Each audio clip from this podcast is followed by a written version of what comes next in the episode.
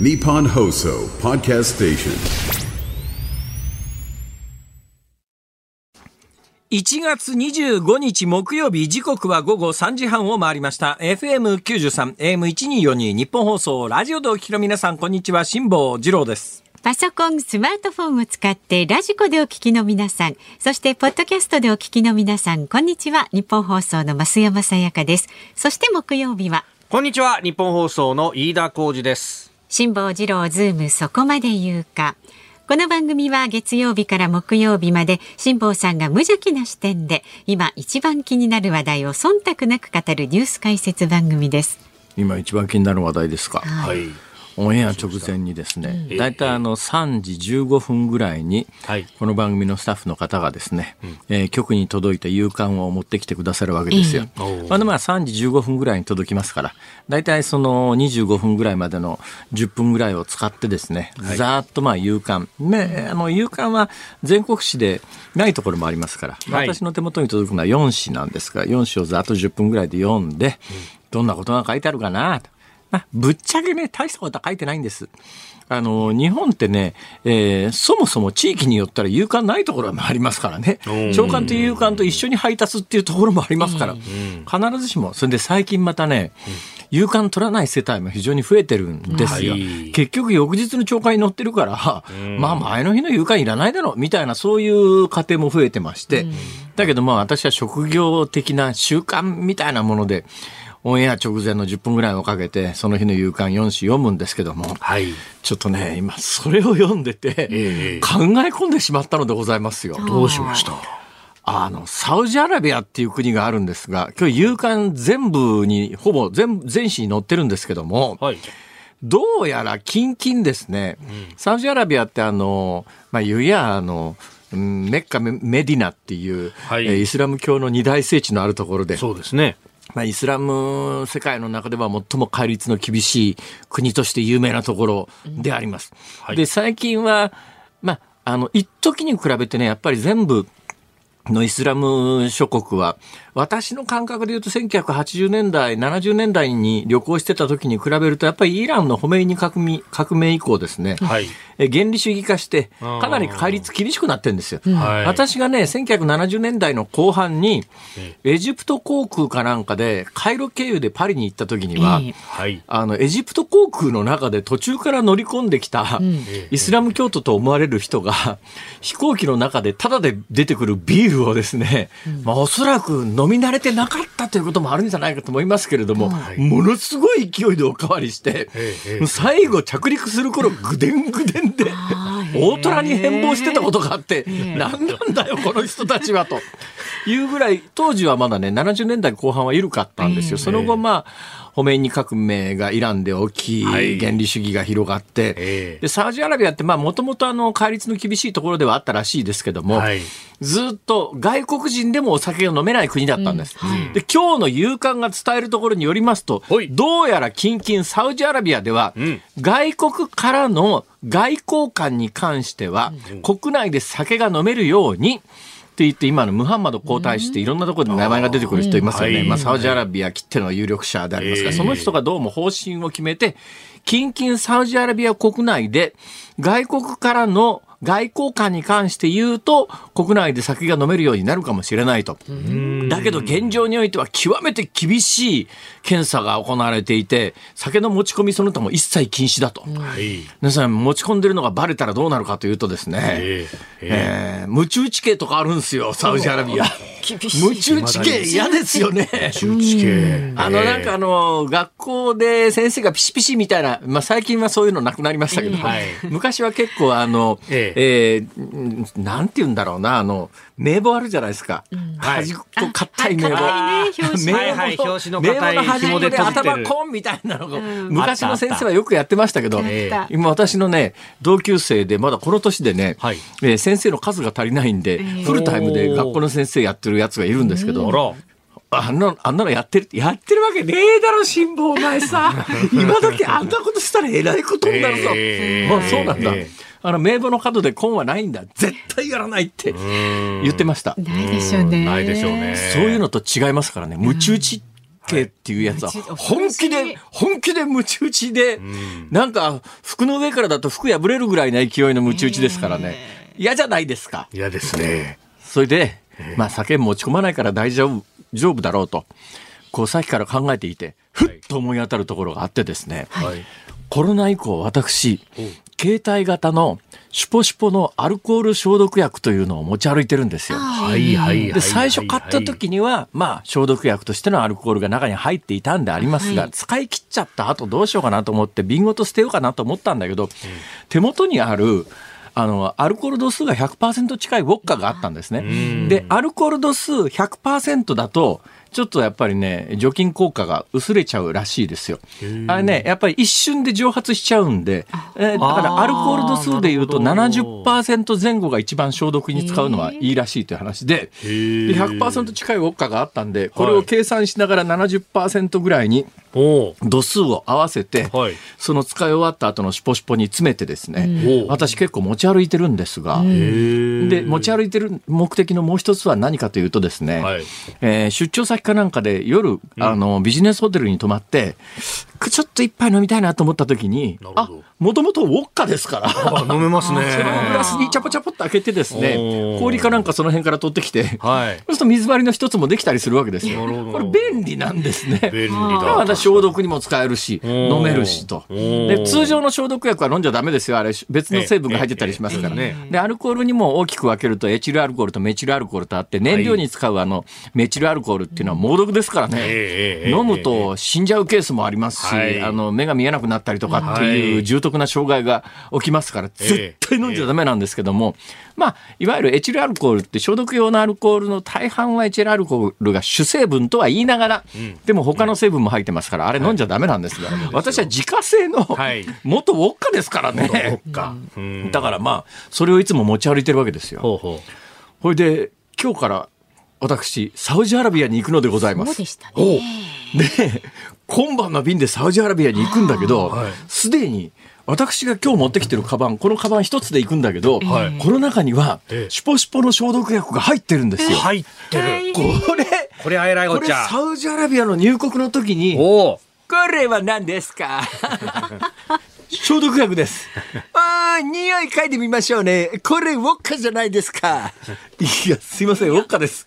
はい、ムチ打ち系。中一ですよ、辛坊さん。どうしますかそうですよ、もう。これ、あの、お部屋直前まではい、ずっと頭の中にはですね、ええムチ打ち系の光景がぐるぐる回ってて、ちょっと。それで無口になってたんですか？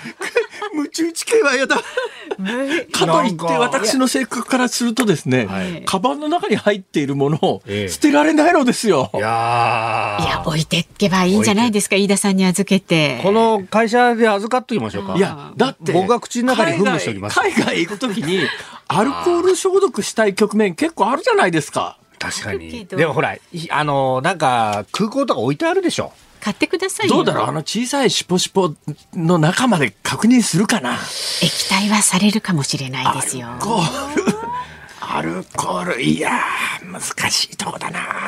ムチ打ちとどっちがいいかっていう話ですよムチ。打ちは嫌です。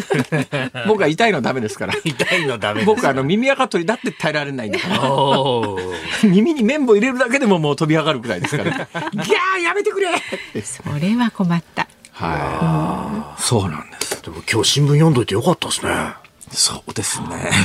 読んでなかったらそのまま。べきですよ、これねね。そうですか。そのまま行って、そのままね、僕、朝のニュースで読むところでしたよ。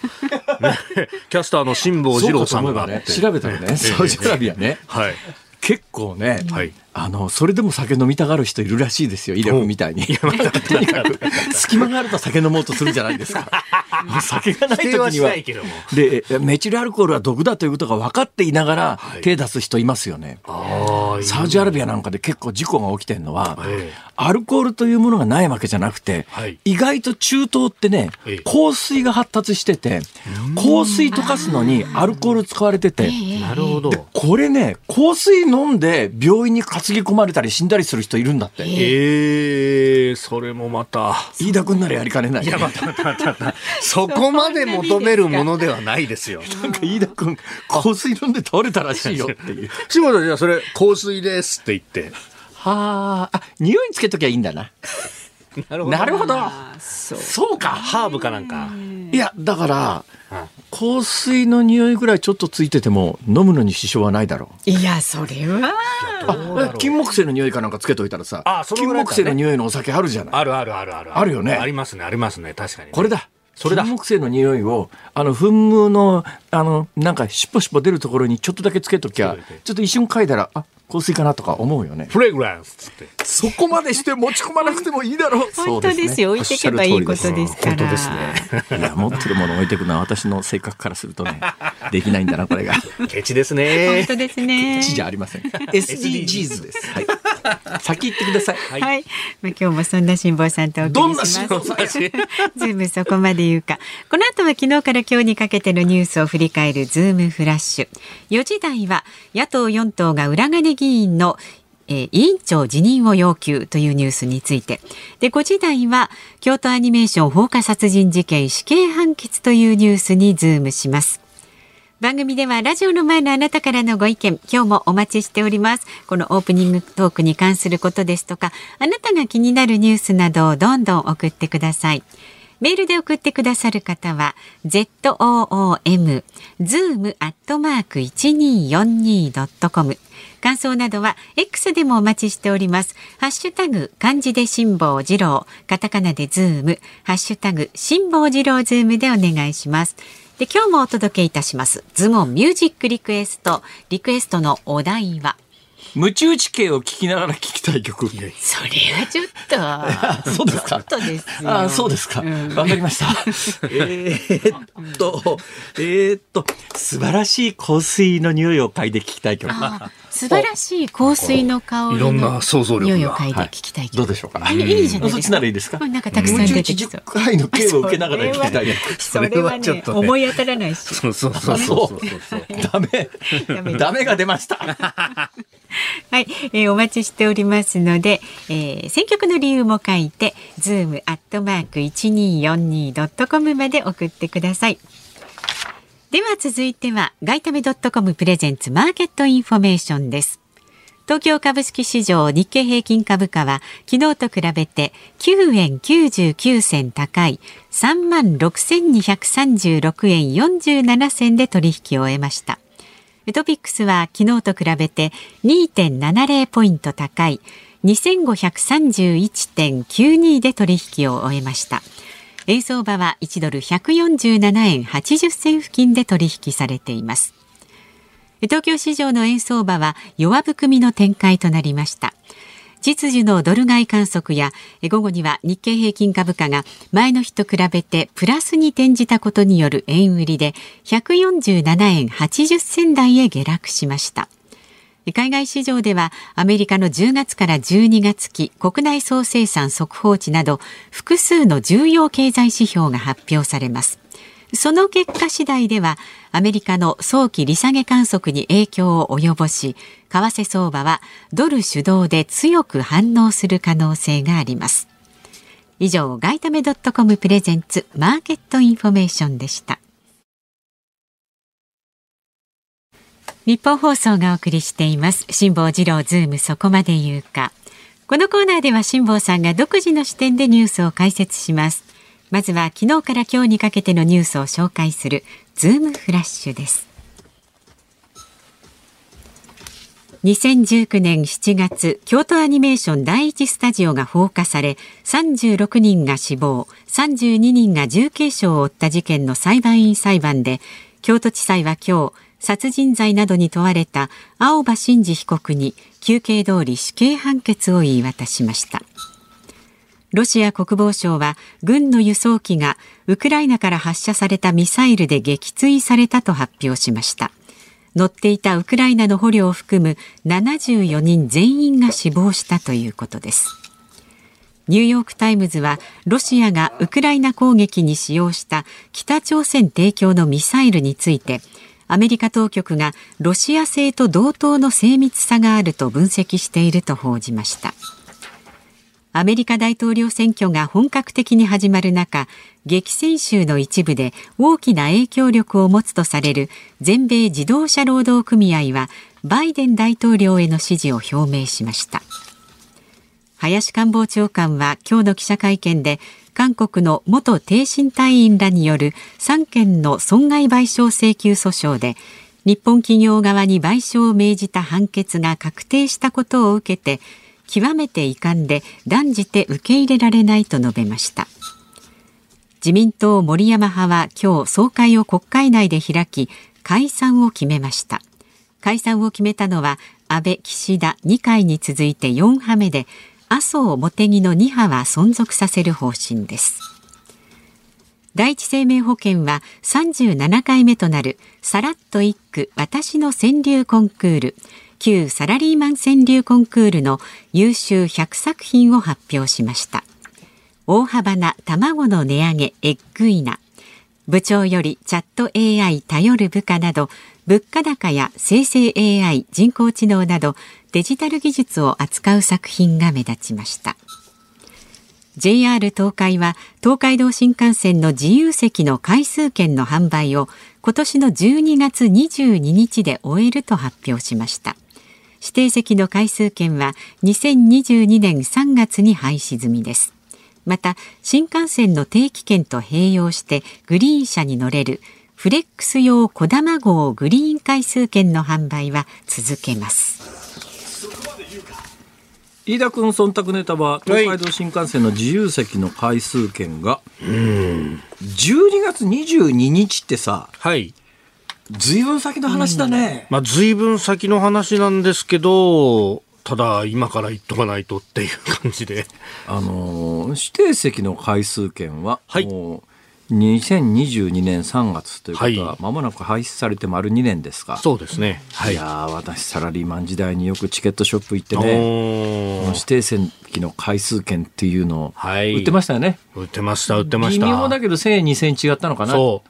ね、そうですそうするとまあ確実に往復で2000円3000円あのどうせ同じ乗るんだったらうん。お得ですから。お得ですからえーチケット屋さんに寄ってからそこで新幹線のチケットを買って、はい。えー出張料費は正規の運賃で請求をして差額を。いいんですいや普通それするだろ？サラリーマンの多くは。今結構あの、ちゃんと領収書がとかね。えダメなの？いろいろこうあるんですあ今それよ。できないの？いや、でもね、やっぱそこら辺はいろいろ、例えばホテルのパッケージの中になぜかクオカード付き宿泊プランとかね。ははいろいろな形があるわけですよ別の還元方法が。はい。はいな、はいな。悪い顔してますね水心ってやつですね。いやいやお主もあるよの。いえいえ、お大官様頃では。何言ってんですかまあね、この辺はやっぱね、いろいろね、ありますが。いやいや、みんなサラリーマンあれ使ってた時代は、チケット屋さんはあれでそこそこ儲かってたといや、思うんですが。もうチケット屋さんと主力商品ですからね、これね。これ今だけど、それなくなっちゃったらチケット屋さんってどうしてんの？ら今ね稼いでんの？株主優待が基本ですかね。あの、新橋のニュー新橋ビルとか私あの辺徘徊すること多いんですけど、ええ。チケット屋さん見てると、まあ、売り買い両方ともね、えーそういうのが、あとは商品株券。主優待、優待か。はい。株優の、はああ飛行機なんか株主優待使うとだいぶ安くなるもんい。ねそうですね。正規料金の半額になるとか。日本放送の経理の皆さん、飯田君はそういうの使ってますよ。ちゃちゃちゃちゃちゃちゃちゃ、待って待って待ってちゃんと領収書添付してますよ。最近はほら、あの、T から始まる番号ついてないとすごい怒られるんだから。ねうん大変なんですよ、インボイスは消費税が何パーセントかとかねそう。そうそう。で、あこれはあの、みなしですよ、とかね。いろいろね。ええそうなんだよ。そこまでさ、我々にさ、はい。不自由を強いていながらだよ。あの、何億円の政策活動費がさ、右から左に行ってもさ、あの、使い道に関しては自由とかさ、ええ。あの、届けなくていいとかさ、ええ。おかしくねえか？あれ腹黒い政治家ならさ、あの、政党からの政策活動費何億円ももらって、いた、家建てて、庭に池作って鯉飼っちゃうよ。あれ、どっかで聞いたことある話だな。いやいや、庭に池作って鯉飼う人は世の中にたくさんいるから たくさんいますね別に田中角栄だけとは限らないだろ、それは。出た出た。そんなこと俺一言も言ってないぞ。私も何も言ってませんよ。そうですか。ちょっと示唆しただけですね。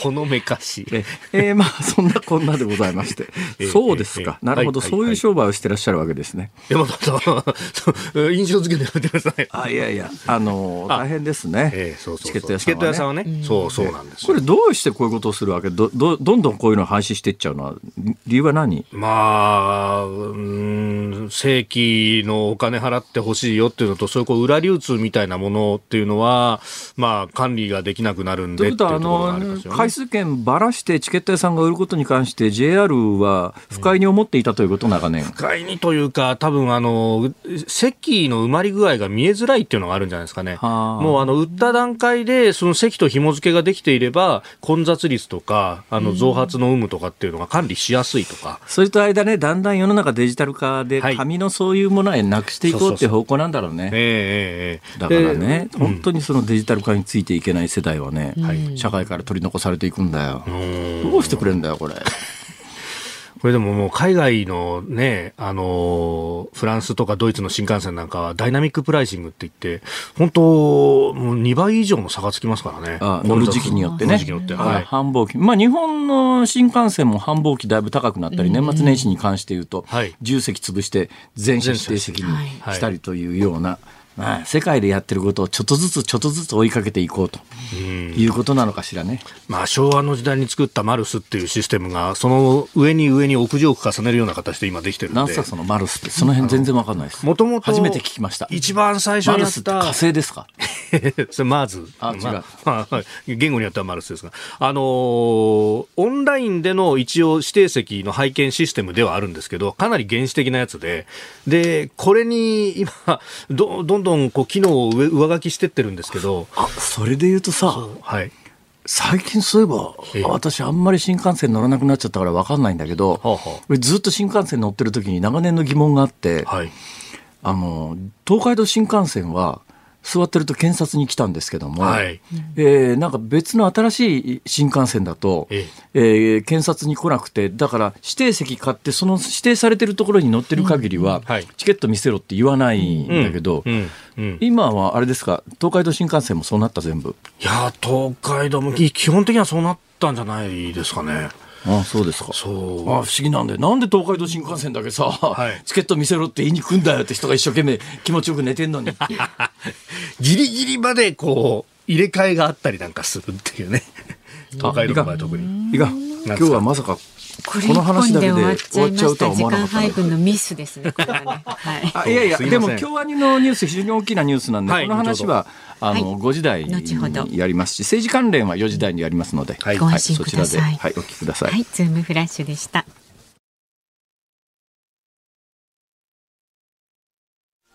1月25日木曜日時刻は午後4時3分を回っています東京有楽町日本放送第3スタジオから辛坊治郎と増山さやかと飯田浩二の3人でお送りしております。今日もメールをいただいております。ありがとうございますありがとうございます。ラジオネームせっかちおばさんさんです。えー、しんぼさん、増山さん、はじめまして。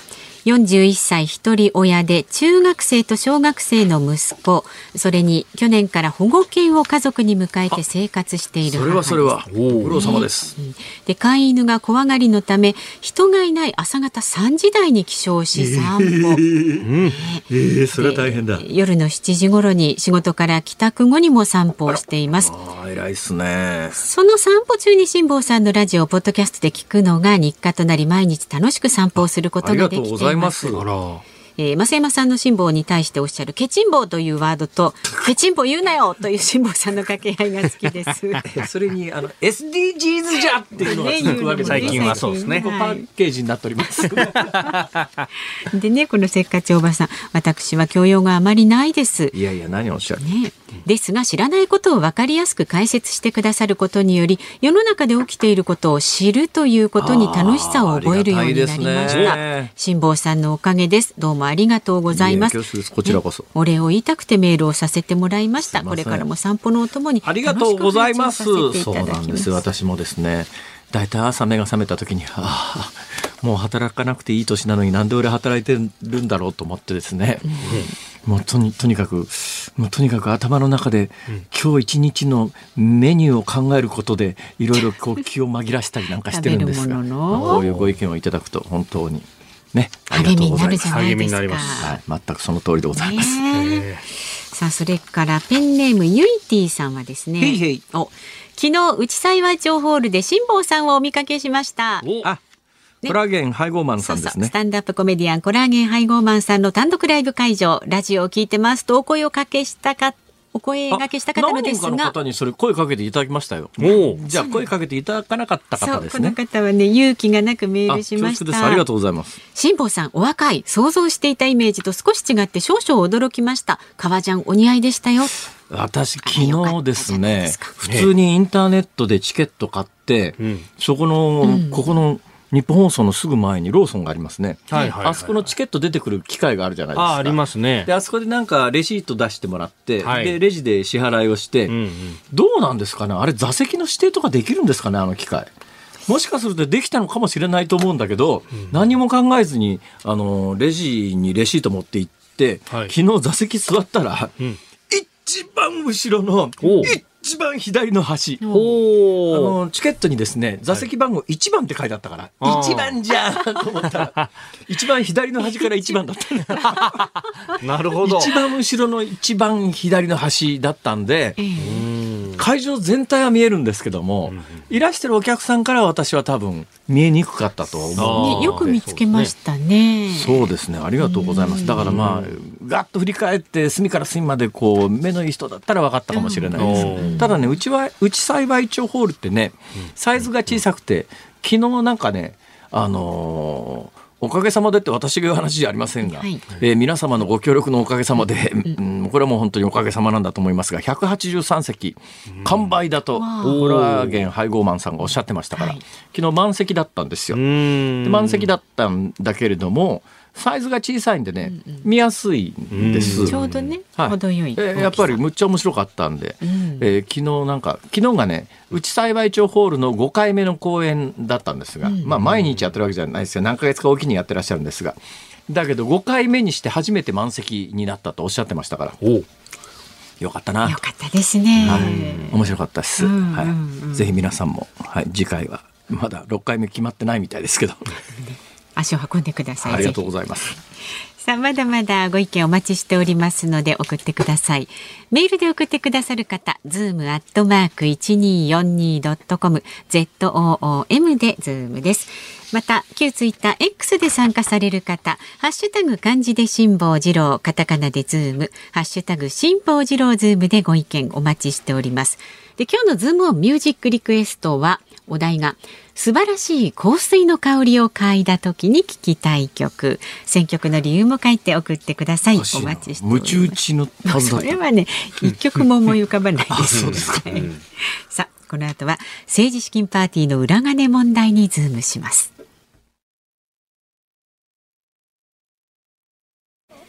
辛坊さんが独自の視点でニュースを解説するズームオン。この時間解説するニュースはこちらです国会召集を前に野党4党が裏金議員の委員長辞任を要求。立憲民主党の安住国対委員長は昨日自民党の浜田国対委員長と国会内で会談し自民党派閥の政治資金パーティーに関連して裏金を受け取っていた衆院議員は明日26日の通常国会召集前に衆議院の各委員会の委員長や理事を辞任するよう要求しました。そういえばあの安倍派のはい。6人衆とか7人衆とかいう言い方しますけれども、はい。はい。はい。はい。い。わゆる安倍派の座長ですね。座長、まあ塩谷さん。塩谷さん。塩谷さん、確かなんか政治倫理審査会なんかそうです。倫そうですね、はい。政倫審の会長 あのさはい。そそれ冗談みたいな話でさいやいやいや。いくらなんでもそうですそうです。いくらなんでも塩谷さん倫理審査会のトップはないんじゃないか？まあそうですよね。うん。どうなんだろう。そういうのってさ野党に突っ込まれる前に自分で考えろよって話。いくらなんでもこの立場で倫理審査会はないよなとか思わないのかな？うーん。普通思うよね。まあちょっとね。ちょっとやっぱ常識欠落しちゃってるのかな。私はまあ今回の騒動に関して言うとはいちょっとやっぱりあの検察主導でうーんいかがなものかと思うところも多々あるんだけれども、多々あるんだけれども今回の問題でやっぱりあのいろんなことが浮き彫りになってで私がやっぱり一番ちょっとやっぱり問題だなと思うのは、あの政治資金規正法の第21条の2第2項ってやつで、えーわざわざこう例外としてですね、はい。政党から政治家にに向けて出したお金。政党から政治家個人に向けて出したお金に関して言うと出した方の政党側の帳簿にはいくらだ誰に出しましたって書かなきゃいけないんだけども、受け取った政治家個人の方は金受け取った後何に使うか報告義務がないっていう、もうもう使い放題という現実があって、これさっきちょっとあの話脇にそれた時にちらっとしましたけれども、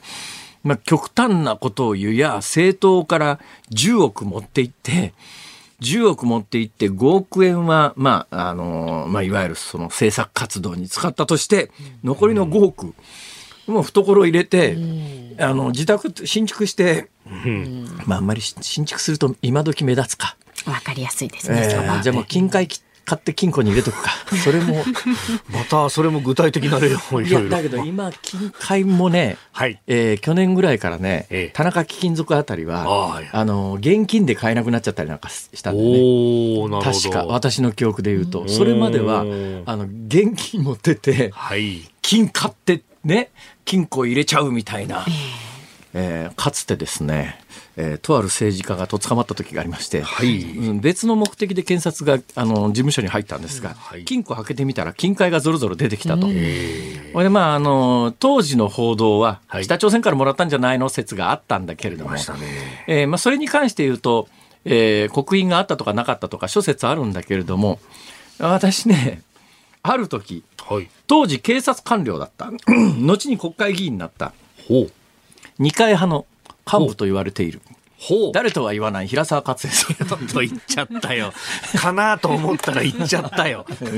いやいやいいんです。で平沢勝恵さんはい。とある時話しててですね、はあはあはあ。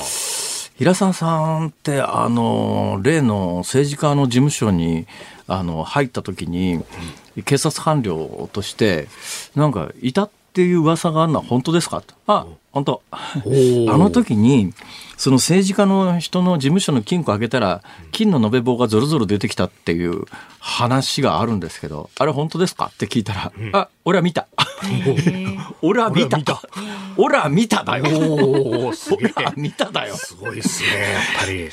いや、90年代って結構むちゃくちゃだったんだなっていう。そうですよねその政治家の方はもう亡くなられましたけどね。はいもう多分次の代も亡くなられてるぐらいな世代になってるかもしれないですけど、よくわかんないです。ごめんなさい。今適当なこと言ったかもしれません。まあ少なくともご本人は、はいえーその直後いろんな問題が発覚して、まあ結構数年後に亡くなられてますけどね。えーまあそれはともかくとして、そういうむちゃくちゃなことを今時それは金塊田中貴金属で金塊買うんだって、ちゃ多分身分証明書出してお金の出所もちゃんと分かるような、現金でその場で買うみたいなことが多分できなくなってるはずですよ、振り込みとかなんかクレジットカードとかなんか要するにどっからお金が来てんの、結構ねマネーロンダリングがこの10年20年間言われ出してからあの自分のお金なんだけども、はい使おうと思うと結構ハードル高かったりなんかする。いや、俺の金だろ、それって言えなくなっちゃって。えーいうこともあるんで、そんなにまあ、まさか政党からのお金を引っ張ってきて、それで家建てちゃう人がいるとは言わないけれども、でも制度的にできるんですよ、これ。で、現実に、あの、政治家個人が受け取った金が、あの、何に使ったかの報告義務はないんで、それをわからないんだけれども、政党からの拠出金に関して言うと、政党側の収支報告書には出さなきゃいけないから、政党が誰にいくら出したかは、これはわかるわけですよ。辿っていけるわいけるわけですよ。えーち直近去年、一昨年ぐらいから話題になってるのが、やっぱり二階さんが幹事長時代、幹事長の期間が長かったんで、えー累計幹事長の間に政党から二階さんに渡ったお金が48億円とかって。48億円。これはまあ前お話ししましたけども、えそういえば、あのー最近、まあ世論調査をすると、いつも総理大臣候補のナンバーワンに上がる石破茂さん、はい石破茂さんも自民党の幹事長をやってらしたことがあっったんですよね。で、あのある時に、そういえば最近なんかニュースになってて、二階さん幹事長時代に48億円等からお金持ってたっていうのらしいんですけど、あの、に石破さん、これどう思いますへえ、そんなに持ってってたのか。俺は10億もいかねえってえー、えー、やっぱり自民党幹事長ともなるとですね少なくとも在任期間にもよりますけれども、はい、まあ、億単位から10億20億の金を政党から合法で受け取ってその10億20億何に使ったか一切報告義務がないんですよ。それあの政治資金規正法第21条の2第2項にわざわざいろんなことあれダメこれダメって書いてある中で政党から個人に関しては除くって書いてある。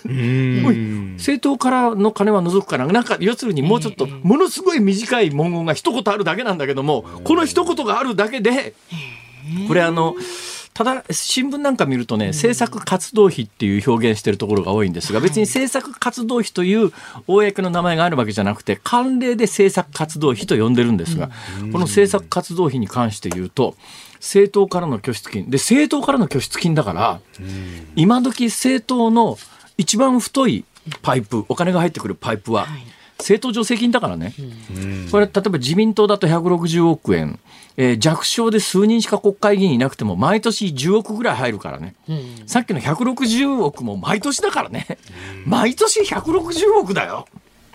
それが政党に入るわけですよ。その政党に入って幹事長というのはお金を差配する権限がありますから、いや、あの、政治工作のために政策活動費として、在任中に50億持ってくみたいな。だけどその50億がどこに使われたか分かんないんですよ。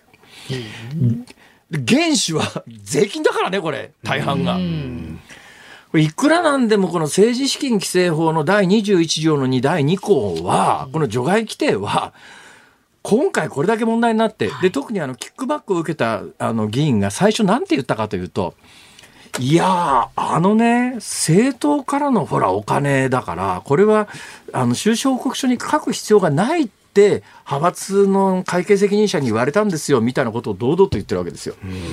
これ実は最後あの、まあ、大体3000万円から4000万円が線引きになってそれを超えたキックバックを受けてる人、まあ、3000万円が線引きかなそれを超えた人は3人刑事処分を受けました。はい、えー、1人は略式起訴って言って罰金払って終わりですけども、でも3人刑事処分の対象になった、はい、これなんで刑事処分の対象になったかというと、本人たちは最初、キックバック受けた人は最初なんて言ったかといって、これはあの、政党からもらうお金で帳面につける必要がない政策活動費だと思ってましたってみんなこう言い訳したのね。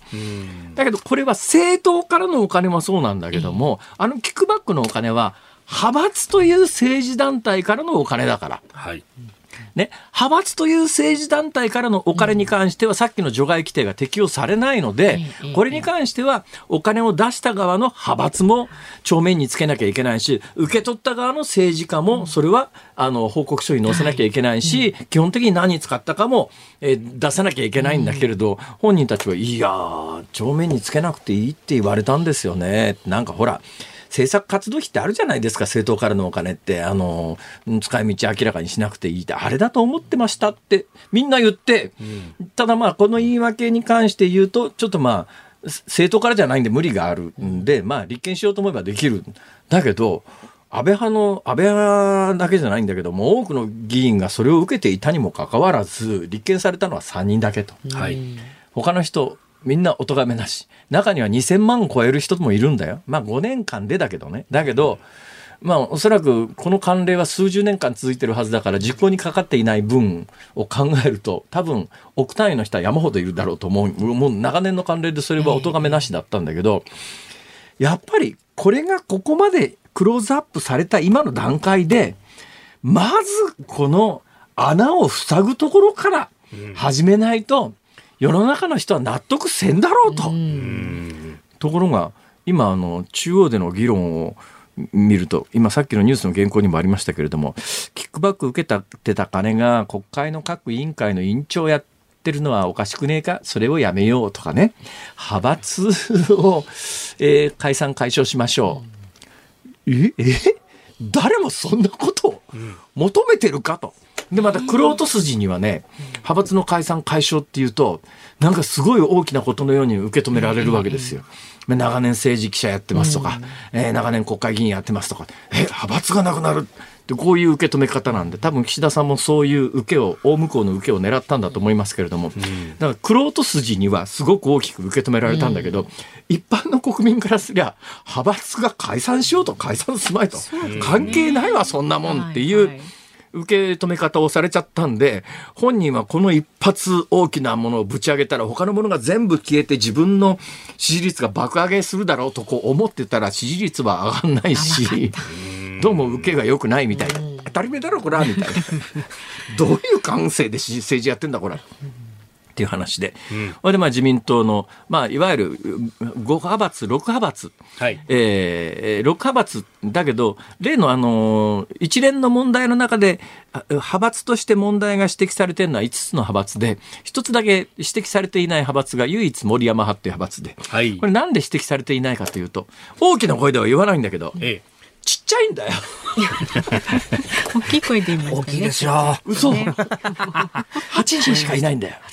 自民党の総裁選に出ようと思うと、はい。20人の推薦人がいるわけで。そうですね。8人じゃあさ、どうせ自分たちから総裁を出すことは、まず不可能な人数しかいない上に、もともと今の森山さんがはい。トップになる前は、ええ。石原伸晃さんっていうこのスタジオにも何回かお越しいただいた方で、ですよね。この方が率いてる石原派の時代は弱小とは言いながら、他の無派閥からこう人数集めてくりゃ、なんとかその石原派をベースに総裁選に立候補ということもないではなかったんだけど、本人が直近の選挙で落選しちゃってるわけです。これも大きな声じゃ言わないけど、ね、派閥の会長が落選してて、総理なんか絶対目指さねえだろ、井田君。でかい声で言うな、それ。そこで僕の方を振らないでくださいよ、本当に。ほだもんだから。ほだもんほだもんだから、石原伸晃さんは、まあ、派閥のトップを降りて、ええ石原派という名前も変えて、森山派という派閥になったんだけども、だけど、まあ、湯や数が少ない上に、えーそこから総裁を出そうというような、あの、政治的環境にもないわけで、まあ、はっきり言って、解散しようがしまいが、ほとんど関係ない。口すぼめって言っても一緒ですからね。聞こえてますからね。マイクの性能いいですよ。拾っすからね。マジっすか？はい、で、まあ、おいでまあ。で、さらにですよ、はい。えー今こういう状況だから、ね、えー国民の関心が薄いとは言いながら、やっぱり次の選挙の時に、新聞には候補、誰々だ、誰、誰の誰べって名前があって、自民党の場合は括弧して何々派って出るわけですよ。はい。そうすると何何々派という肩書きが、まあ、あの選挙事務所広報とか、まあ、まあ要するに、まあ、報道されてる時に名前が出ることに関して何々派というのが少なくとも選挙でプラスにはならないだろうという見込みも立つよね、はい。特にまあ安倍派なんて多分次の選挙の時に立候補の名前の横に安倍派って書いてあったら多分マイナス要因にしかならないだろうという思いもそれぞれの議員さんの中にはあるだろうから、まあ、ある意味その安倍派の皆さんが派閥の解消解散を決めるとか、えー二階派であるとか、まあはい。まあ、岸田さんはさっき言ったみたいに大向こうを狙いたいと。ではい。なおかつもうあのうん一番迷惑被るのは次か次ぐらいに総裁狙ってる人たちは自分がこんだけ長年所属してきた派閥から総理になろうかなと思うけども、うん。総理になっちゃってる人困んないから ぶっちゃけ。うん。ほんでまあ次の選挙の時に派閥の名前があるのないのって言うと今無派閥の方がなんかあの評判がいいみたいだからだけどそれで派閥がなくなるのかというと、はい。えー過去何回もこの派閥の解消議論っていうのは私はもうデジャブのように思い出す局面があるんですが。で、ね、一旦派閥の解消解散って言いながら数年後には元戻ってるからね大体のケースは。今回もじゃあその派閥解消解散にした人たちがちりぢりバラバラになってえーっていうことにはおそらくならなくてなんかあのあの派閥元あの派閥の人たちがなんとなくこうグループで集まって次のタイミングほとぼりが冷めた頃にまた一つのグループになるというのは私はもうデジャブみたいな何回も見てる世界なので。うん。そこじゃないだろう。さっき言ったみたいに、政策活動費という巨大な穴が開いてるって見えたんだから、そこ塞げよって話なんだけど、この数日間の議論を聞いていて、はい。与党も野党も一言も触れないのは、飯田君どういうことだこれは、いやーそれだけ使い勝手がいいってことでしょうか。そうなんだよ、これがね与党だけじゃないんだよ、はい。実は野党もそうなんですよ。野党のトップもそれぞれの党に配られるお金を野党のお金差配できる人のところに一旦入れてしまったらそこから先何に使うかわからないんで野党のリーダーにとっても使い勝手の非常にいい金なんでこの穴は塞ぎたくない。わざわざ例外規定を設けて穴開けてやるわけだから、うんうん。全項の規定は正当化する寄付については適用しないという一文がございます。そうです。せ政治資金規正法第21条の2第2項、はい。こんなでかい穴塞がないでさ、他何改革するっつったって、全く説得力ないよね、飯田君。だから、あの、派閥を解消して、その人事と金に手をつけさせないっていう話になってますが、まあそうすると結局権限が強くなるのは、実際にお金が差配できる党の本当に中央の人だったりするんで、あれ？焼け太りするのは誰だ？みたいな話にもなってくると。そうそう。それで、あのーやっぱりね、今まではやっぱり、90、まあちょっとタイミングによってカウント数微妙に違いますが、90人台後半、96人から99人の間ぐらいはいの巨大派閥の安倍派が完全にこれで、息のね、立たれる状況の中で、はい。まあ、うっしし、私も悪よの。いやいや、でも思い返してみるとですよ、この政権、この総理、就任の時に何がしたいですか？私は人事がしたいんです。ちちょっといくらなんでもさ、腹黒くないないか？要するにしっかりと襟を正して、えー参りたいと。明日から国会もスタートするわけでありますので、えー皆さん、火の玉になって改革をしてまいります。念のため偽物なんでね、これね。誤解されると困ります最近あの結構アメリカでもねバイデンの偽物の電話がかかってくるとかそうですよ。あれが問題になるんだったらこの番組大丈夫かっだ。からていう一応エクスキューズつけとく。偽物ですから。あと AI 使ってないですからね。人力です。そうですアナアナログでログです。す。はい、ということでね、ご容赦どういうことや。ご清聴ありがとうございました。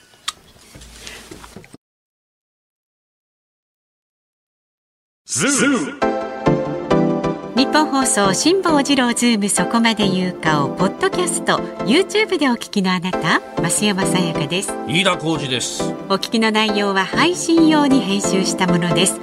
辛坊治郎ズームそこまで言うかは月曜日から木曜日午後3時半から生放送でお送りしています。ラジオの FM93 AM1242 に加えてラジコでもお聞きいただけますよラジオラジコでは配信版では聞けない。あんなことやこんなことがいっぱい。さらにリポーターがあなたの街にお邪魔する中継企画やえ辛坊さんが夕刊フジの記事を解説する夕刊フジそこまでズーム。えそして生放送でしか参加できないリスナー参加コーナー。ズームオンミュージックリクエストなど盛りだくさん。ぜひラジオラジコでも辛坊治郎ズームそこまで言うかをお楽しみになってください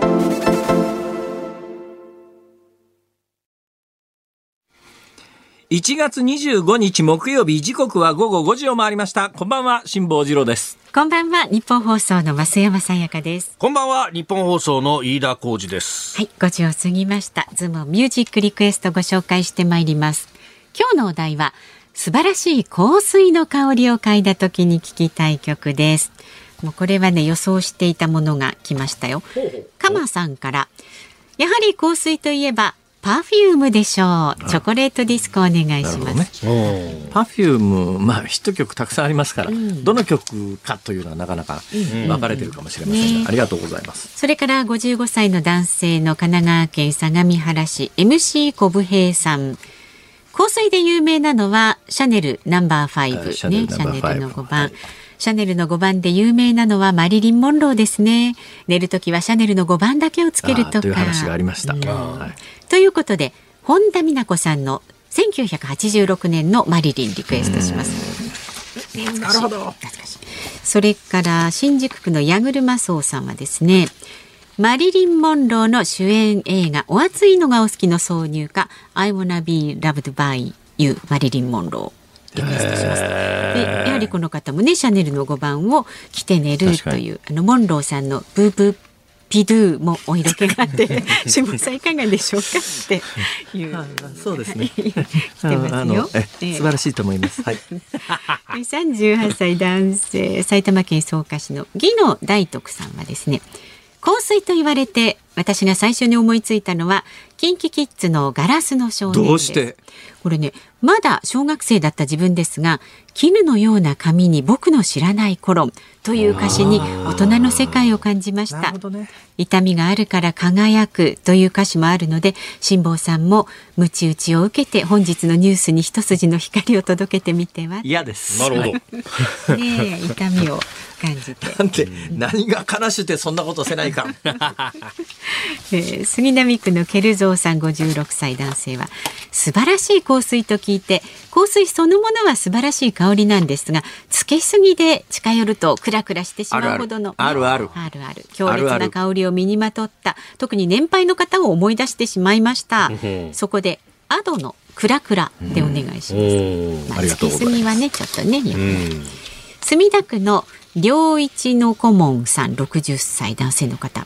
本日のズームオンミュージックリクエスト。あー瑛人さんの香水おお。ど真ん中ですね。ど真ん中。はいはいはいあ悩みますねとこだな。えーと香水ね。あー流行りましたよね。流行った流行った TikTok ですか。ね。ズームオンミュージックリリクエスト。本日ははい。 Perfume チョコレートディスコ。おお。エイトさんじゃなくてねわかりましたエンディングでお届けいたしますのでお待ちくださいえーラジオの前のあなたからのご意見24時間お待ちしておりますのでお好きな時にお好きな質問疑問など送ってください。メールで送ってくださる方は zoom zoom アットマーク 1242.com それから感想など旧ツイッター X でも参加してください。ハッシュタグ辛坊治郎ズームでポストしてください。ご意見お待ちしております。辛坊さんが独自の視点でニュースを解説するズームオン。今日最後に特集するニュースはこちらです。京都アニメーション放火殺人事件死刑判決。2019年京都市伏見区の京都アニメーションの第一スタジオでガソリンをまいて火をつけ社員36人を死亡させ32人に重軽傷を負わせたなどとして殺人や放火などの罪に問われていた青葉真司被告に対し京都地方裁判所は今日休憩通り死刑判決を言い渡しました。まずはい。申し上げたいのはですね、はい。えー裁判員裁判です。です。えー3人のプロの裁判官に加えて6人のはい一般国民から選ばれる裁判員の皆さんが死刑判決を出す、はい。えー大変あの普通最近裁判員裁判が始まってからとにかくね重大事件だと、うん裁判長かったんですよ。ところがまあ今は基本的に裁判員がそんなに長期間拘束されるわけにいかないので、えー論点整理を全部やった上でドンって裁判始めて短ければ数日とか数週間で終わるんですけども今回まああの事件が大きかったんで数ヶ月間、まあ、この事件にずっとかかりっきりで最後やっぱ死刑判決、まあ、どんだけ悪いやつだと思っても死刑判決ってやっぱ心理的ハードルが非常に高いですから今回あの担当された裁判員の皆さんには本当にね心からご苦労様でしたと。申し上げたいですね。えーで6人の裁判員の皆さんと3人のプロの裁判官。でこれ、あのまあ、私いびつな制度だと思うんですけどもあの、まあ、よく新聞なんかには多数決で決めるって書いてありますよね。だから9人ですから、はい。えー死刑判決を出すためには、えー少なくとも5人以上が死刑という結論を出さなきゃいけないんですが、これ一般の人が6人入ってます。プロの裁判官3人入ってます。はい多数決なんだけれども、じゃあこれ6人の一般の人が全員死刑の判断をして、3人のプロの裁判官が別の判断をした場合に判決どうなるかというと死刑判決は出せないんですよ。その過半数の9人だったら5人ですね。5人の中に1人以上プロの裁判官が入っていないと、その裁判は確定しないっていう、ちょっとかなりいびつな制度なんで、例えばプロの裁判官が逆に3人とも共通見解ではい。死刑だと決めた決めたら、6人の裁判員のうちの2人が死刑というだけで、それでもう過半数を超えてしまうという、そういうことになります。まあ、いずれにせよあのえー最終的にどういうう評決になったのかっていうのが私の手元には少なくとも来てないんでわからないですが、あのー5人以上の方はプロの裁判官を含む5人以上の方が死刑という結論を出されたんだと思います。でね今日私昼のニュース見てて、はいああ不親切だよなつまりメディアは全員分かってんのにこれテレビ見てる人がどのくらい分かるかなっていうのを思いながら見てたんですよ。というのは今日午前中に死刑判決出てないんですね。これ判決は確かね11時ぐらいから言い渡しが始まってるはずなんだけども、はい。あのーまあ言うやこの商売やってると常識なんだけども、普通の人には多分常識じゃないと思うんですけど刑事裁判ってね最初にええ。主文って言ってですね結論を言うわけですよ。はい。うんえーまあ無罪の場合は冒頭で無罪っていうんですね、はい。判決無罪。え。で有罪の場合にはえー有罪で、えー懲役例えば3年に処すとかっていうのを頭でバンって結論を言ってからそこから理由、であの裁判の効果として意味があるのはその主文って呼ばれる最初の部分だけで、まあ、い。や、はい後ろは理由の説明なんで、えー判決の本体っていうのは最初の主文にあるんだけども今回あの主文後回しっていう、で午前中の昼のニュース見てたら、えー主文後回しだということは言うわけですよ。11時から判決公判が始まったんだけども冒頭で裁判長は、えー主文を後回しにすると言って判決理由から入りましたと。はいそれ聞いた瞬間に、まあ、飯田君も当然のことながら、我々みたいな仕事してると、あ、死刑判決だなってわかるわけですよ。はいね。そこまで説明しないと、ニュースの意味がないんじゃないのかと。で、私ね、3つ今日昼ニュース見てたんです、3局。はい。どこの局も、えこれ多分、あの、主文後回しと聞いた瞬間に、あ、死刑だなって分かる人でないと、分かんないだろうな、このニュースは。ね。けわかんないニュースだなと思って、これはいくらなんでも不親切じゃないのかと。え事実上の死刑判決とかも言わない、もう一切何にも言わないんですよ。単に私もその辺気になってましたから、ええものすごい注意深く聞いてたんですが、どこの局も、えーあの、裁判所からリポートする記者がですね、えー裁判長は主文を後回しにして判決理由から入りましたっていう、それはどういうことかというと、これいつ始まったかが分かんないんですよ。私も知らないんです。少なくとも1980年代に私が局に入った時にはもう裁判というのはそういうもんだと。どうしてかというと、死刑判決を出す時に普通の裁判決みたいに主文というのを最初に結論を言ってしまうと、だから基本的にあのふ普通は最初に結論を言うわけですよ。えー被告人を死刑に処すっていう、それから判決理由を言うんだけど、他の判決、死刑以外の判決は必ず主文から言い渡すんですが、死刑判決だけ慣例として、あの、主文は後回しにする。なぜかというと、まあ、これは、えーよく言われるのが、最初に死刑という結論を被告人に聞かせてしまうと、もうそこで主文、理由を聞く気力が失せて、えー一生懸命理由を言ってんのに、全く判決理由を被告人が聞かないと。だから判決理由を先に説明してから最後に結論を言うんだって。だけどね、この慣例は少なくとも何十年も続いてるわけですよ。はいほとんど意味がないよね。自分後回しと聞いた瞬間に、あ、死刑判決だなって、えもう100%分かって、100%ですよ、これ。100%分かるわけだから。これ、この慣例に意味があるのかというのが一点と、はい少なくともこの慣例の知識がない人が今日のテレビ各局の昼のニュースを聞いても意味が分かんねえだろうなっていうのと、ちょっとこれいくらなんでも不親切すぎないかと。だからまあ、あの、ある程度事情に詳しい人は今日の昼ニュースで、えー主文が後回しになりましたの一言で、あ、結論は死刑だなと。ただまあその死刑の判決を出した、えー裁判員の皆さんは、はい心理的ハードルはすごく高かっただろうなと思います。今回の、うん、裁判ってあの裁判が始まった段階で無罪か死刑しかありえないっていう、そういう裁判でなおかつ無罪になる可能性は極めて低い。なぜならですねよくあの新聞にはえー精神鑑定が行われて、えー裁判で精神鑑定の結果を決めるんだっていうようなことが書いてありますが、はい。日本の司法どうなってるかというとあの実は確かに裁判が始まって心神喪失で無罪になるケースは年間1つか2つです。ほとんどないんですよ。だけど年間300件以上がですよ。これも年によって違いますけども、起訴される前に検察官の判断であの刑事責任能力がないので起訴しないんですよ。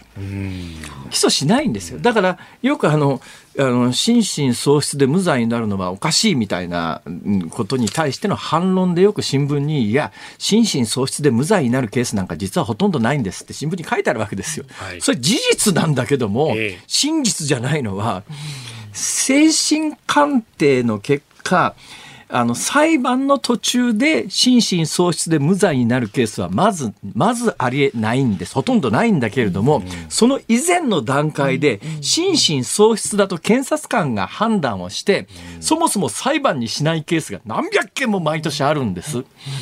で心神喪失の場合になんで無罪かっていうのはこれに関して言うと、まあ、近代刑法世界中どこでもそうだからっていうのが一番簡単な理由で他にもまあ理由をつけようと思えばいっぱいあるんだけどもでもまあ心神喪失だと無罪ただもうこれも一般の人はかなりね理解しがたいうんだろうなと思うのと、やっぱ今回のケースで言うとやっぱりあの心精神鑑定で、えー責任能力があると認められた場合にはまず間違いなく日本の判例の流れから言うと死刑の判決が出るだろうという、えー被告人に対してやっぱりあの90%以上のやけどというのは我々の常識持ってる常識で言うと人体の何割以上のやけどを負った場合には残念なことに命がなくなるっていうのが一般的な認識なんだけど、だから9割以上のやけどを負いながら今の医療はすごいねって話で一昔前ならもうもう間違いなくその段階で、あの治療もしないっていう諦めちゃうっていうレベルのやけどなんだけど、今回はそのいお医者さんが頑張っはて命を長らえさせたんだけれども、まあ、あの精神鑑定で、えー責任能力があると判定されれば間違いなく死刑判決が出るだろうという被告の治療に関してもやっぱりいろんな意見があるだろうと。そういういろんな意見がある中で、この裁判員の皆さんがやっぱ最終的に死刑という非常にこの、まあ、心理的ハードルが高い判決を下されたことに関しても冒頭と同じ話ですけれども、はい。本当にご苦労様でしたと。まあ残念なのはどんな判決が出ようと失われた命は戻ってこない。全身大やけどを負いながらあの今後の人生を歩んでいかなきゃいけない人たちも大勢いらっしゃる中で、えーまあ、これ以上ちょっと正直言葉にならないことがありすぎるなと思います。はいズームオンでした。ズームをミュージックリクエストをお送りしているのは、カマさん、人工衛星、ひまわりの約束さん、ゼック東京さん、千駄ヶ谷の仕事人さん、砂次郎さん、5人の皆様からのリクエストです。 Perfume、チョコレートディスコ。近づいてきましたね、バレンタインが。おーそうですねそういえばそうですね。私も若い時には、2トントラック1杯分ぐらいチョコレートを。出たそうですか、そうですか。乾いた笑いとそういう上っ面とのしかやめていただけませんか？ですよ。本当に。はいお聞きの日本放送、この後5時半からは、伊集院光の種をお送りします。今日のメールテーマ、種はですね、旅行の目的は何ですかということで。ああ、下さん。私、今晩からサウジアラビア。そうですね。ジアラビ旅ア旅行の目的。ですかはい。まあ、あのサウジアラビアに入れるタイミングだというのが非常に大きいんですけれども、えーサウジアラビアがですね今年金曜日、土曜日両日の夜開催で、あの電気自動車のフォーミュラカーレースをやるんで、おこれを見に行くタイミングでビザが降りると。これは行かざるを得まいと。なるほど、はい。弾丸ツアーで、はい。ただ日曜日に帰国予定なんですが、はい。まあ、ちょっともう無理かもしれないな。何言ってるんですか、はい。何言ってるんですか？さあパートナー箱崎みどりアナウンサー。そしてその後6時からは鶴光の噂のゴールデンリクエスト。そして。はい。明日朝6時から OK 工事アップ三宅邦彦さん登場です。イベントやりますんでホームページのバナーチェックしてください。はい。そして来週月曜日の辛坊治郎ズームそこまで言うか4時台には政治ジャーナリストの田崎史郎さん登場で番組7時までの延長大事ですよ。放送帰ってきてくださいよよ。ああ、7時までの増毛放送です。インスタントジョンソンまあのジャイさんとか、大りま工業の大川豊さんとか、あとは笑い飯の哲夫さんもいらっしゃいます。ここまでのお相手は辛坊治郎と、増山さやかと。飯田浩二でした来週も聞いてちょうだいねほらいっぱいあるいっぱいある